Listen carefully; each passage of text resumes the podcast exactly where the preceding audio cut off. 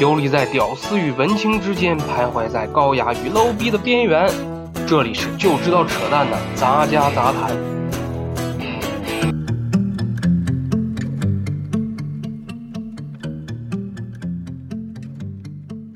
Hello，大家好，这里是就知道扯淡的杂家杂谈，我是主持人 loser。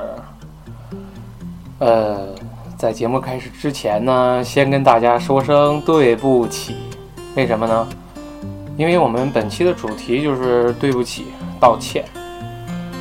最开始想聊这个话题，原因非常简单。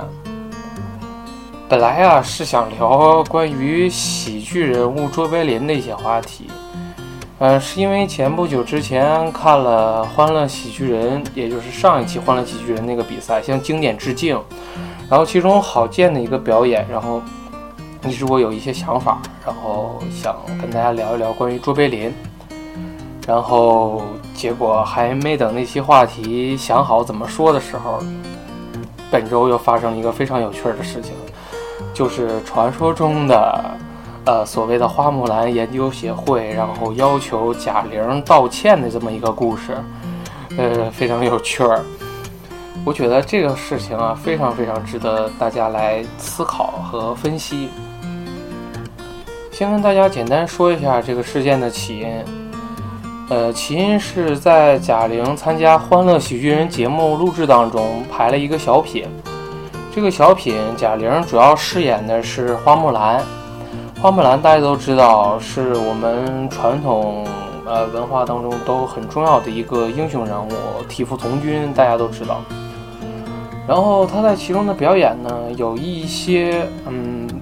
我个人认为是欠妥的地方，怎么说的欠妥呢？它跟传统意义上我们理解的花木兰可能会有些不同，它有一些自己的演绎，可能他自己的这些演绎会给某些人带来嗯不好的感觉，这我是认为它有些不妥的地方，因为它在。呃，这个节目当中塑造花木兰是一个呃比较胖、比较贪吃，然后有点傻了吧唧的那种感觉。可能在有一些人当中，把花木兰视为英雄的那些人当中，可能花木兰的形象被贾玲诋毁了。这是我个人想法。当然，他们可能还有一些其他目的，这个我们先暂且不提。呃，我们先说一下，呃，这个节目首先是在上海东方卫视一个卫视级的台播出的，呃，像这样卫视级呃一个秀的一个节目，呃，拍一个小品，它不可能说是不审核就播出的，而且它是录制播出。我觉得出现这种事情，不可能说是贾玲贾玲一个人的问题。是整个系统都会出现问题，咱姑且姑且先把这个事件呃定义为有问题。还有一点就是一个民间组织为什么能引起这么大的一个呃社会上的媒体或者是观观众的一个共鸣，这个我也觉得非常有趣。非常有趣的是，呃，如果大家仔细想想，其实你对花木兰这个人物最早的印象其实是什么呢？我想大家都应该跟我差不多，就是，嗯，《木兰辞》，呃，它是在乐府诗集当中的一首诗，啊，我们小时候应该都是必备的这个“唧唧复唧唧，木兰当户织”嘛。但是实际上，你仔细翻查资料的时候，你会发现，你根本除了《木兰辞》之前，你再找不着任何关于花木兰的记载。换言之，就是关于花木兰这个人物，历史上是否真实存在，还是存疑的。呃，也不是很确定。我不能理解的是什么？为什么一个不能被确定的人物，有一个研究协会？这个是我很难 很难理解的，为什么是这样？要是一个民间组织要声讨一个演员，让他对这件事情做出道歉，而且呢，在社会上引起了一个很大的共鸣。最搞笑的是，这个演员呢，最后还真的道歉了，而且事态进一步升级。呃，在最近一期的本来就是在嗯。本来应该是在这周的周末，《欢乐喜剧人》是应该总决赛应该播出的，完了，结果因为这件事情啊没有播出，整个节节目停播了一期。我觉得这也是非常搞笑的一件事情。可以这么说，就是它是一个小品的形式。换句话说，它就是一个戏剧，它本身就是一个丑角，它就是一个呃，不是一个很认真的一个东西。大家何必要把一个不认真的东西套到一个认真的事情上来进行讨论呢？就好像，嗯，一个小孩子，他什么事情都不懂，他说了一些疯话傻话，难道我们会跟他认真吗？呃，这个事情我看有点上纲上线了，本不至于这样的，对不对？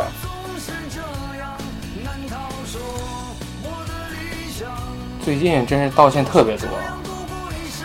贾玲那个事儿啊，还没说完呢，这个真是一波未平，一波又起啊！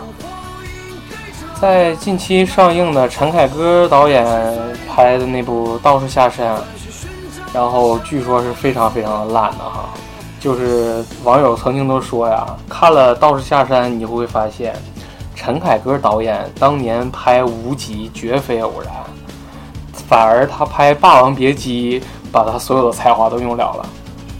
这非常有趣啊！什么事呢？说是《道士下山》上映之后啊，评价非常的差。然后传说中的什么道士协会啊，道家协会，我也不清楚道士什么协会，反正是跟道士有关的。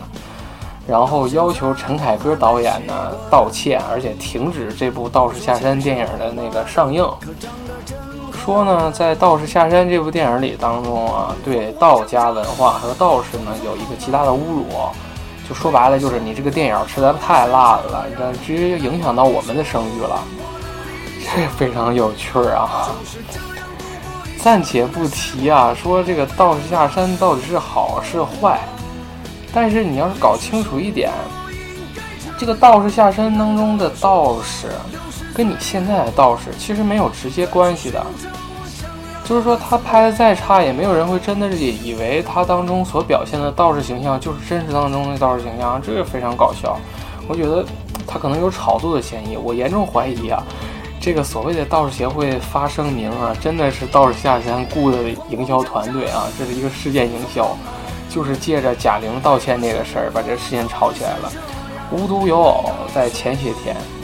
另一部电影上映了，就是大鹏那个屌丝屌丝男士那个大鹏拍的那部《煎饼侠》。《煎饼侠》上映了，这个也是比较火，据说是上映了四五天就是四五亿嘛，一天一个亿啊。我也没看，应该是挺好笑的。但是呢，它其中有一个非常好玩的事情，就是在前些天我发现了一个微博，呃，微博的名字叫做“天津煎饼果子”，呃。协会，天津煎饼果子协会这么一个协会发文声讨大鹏，要求大鹏道歉，并且呢要重新拍一部煎饼侠。发文是是这么说的，他说：“你们拍的这个煎饼侠和我们实际当中的煎饼工作者完全不符。说我们煎饼工作者都是勤勤恳恳、本本分分的，根本就不会去啊打仗啊、承担正义什么的。”我们煎饼是用来吃的，不会用来打人的。说你拍的不对，你要要我们道歉。但是可想你就看出来，大鹏这个人还是非常有娱乐精神的。他发文回复了，就说对不起，非常有趣。我认为这也是对电影的另外一种宣传。我怀疑这也是一个炒作火行为啊。让我们把时间再往前移，呃，来说一下另一件关于道歉的事情。嗯，毕老爷。嗯，我们央视曾经星光大道那个主持人，嗯，毕福剑，他在一个饭局上啊，然后说了一些不太好的话，侮辱了呃一位伟人，嗯，大家都知道啊，毛主席。呃，以平头老百姓来讲的话，他说这些话其实并没有什么不得了的，就是说了一些不好听的话，嗯，可能带有一些个人的一些。怨念吧，但是呢，他出于他身份的问题，嗯，要知道中国是一个屁股决定思维的一个国家，就是你在什么位置，你就要说什么样的话，你说错了的话会出现一些问题的。嗯，毕福剑是共产党员，而他侮辱的对象呢，就是共产党的前领袖，而我们的毕老爷这种行为，恰恰的就打了自己的脸嘛。他也因此呃发文道歉了，但是并没有什么卵用。大家都知道，他就彻底消失在我们视线当中了。哈。这一波未平，一波又起，陶喆又道歉了。哈。陶喆为什么道歉呢？他道歉，嗯，他出轨了。关于明星出轨这件事情，其实我真的不是很感兴趣啊。从之前的什么文章啊之类的，不拉不拉，又是陈赫啊，不拉不拉的。其实并不是很感兴趣啊，我感兴趣是什么？陶喆，一个歌星，他道歉竟然用什么手段呢？他使用了 PPT 道歉，有理有据啊！要知道这年头干什么都不容易，就连道歉呢，你都得会做 PPT，要不然你连道歉都道歉不好。嗯，说完了个人层面的道歉，下面我们来聊一聊关于国家层面的道歉。说到国家层面的道歉，我首先想到的是关于那件一发生在一九七二年的华沙之柜。事情是这样的，当时在一九七二年，时任西德总理的呃勃兰特在访问华沙的时候，然后他顺路去呃祭奠了一下当时的在纳粹中受难的那些犹太种族的一个纪念碑。有点像我们的人民英雄纪念碑一样啊，然后他去参加了一个祭奠活动，然后在呃进献花圈的时候突然下跪，然后并对那个所有的那个纪念碑当中的那个死难者进行了哀悼，这是一个非常突然的举动，当时没有人会预料到会发生这件事情，它是属于一个自发性的行为，然后但是呢就引起了世界范围内的轩然大波。嗯，他以一个总国家总理的身份，对当时，嗯，当时在纳粹统治期间，呃，遇难的那些犹太人进行哀悼，是一个非常非常重大的一个道歉性的行为。他这个行为也直接导致了当时西德跟整个欧洲其他国家的一些外交关系，算是比较有名的一个道歉事件了。说完这么多关于道歉的事情啊，我突然想到，我忘了说一个非常重要的一个道歉的一个故事，那个就是廉颇和蔺相如，大家都应该听过将相和这个故事。我想上学的时候应该都学过这个文章。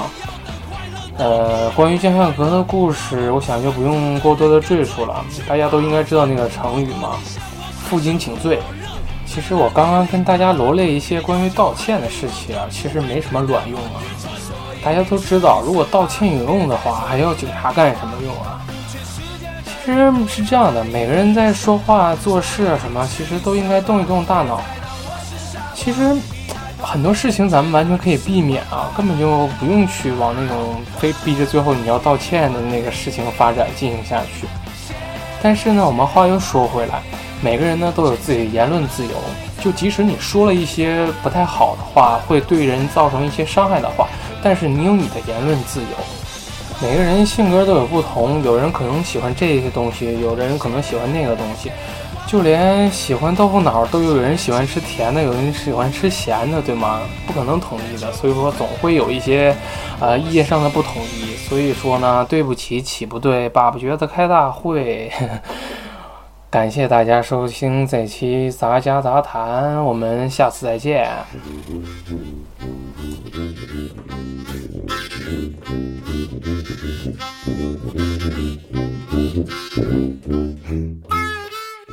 感谢大家收听杂家杂谈，订阅节目可在喜马拉雅、荔枝 FM 或微博音乐人搜索“杂家杂谈”，欢迎大家的点赞和评论。也可以关注主播个人微博“黑手起家”。如果对节目有什么意见以及建议，欢迎私信主播微博进行交流，我们等你哦。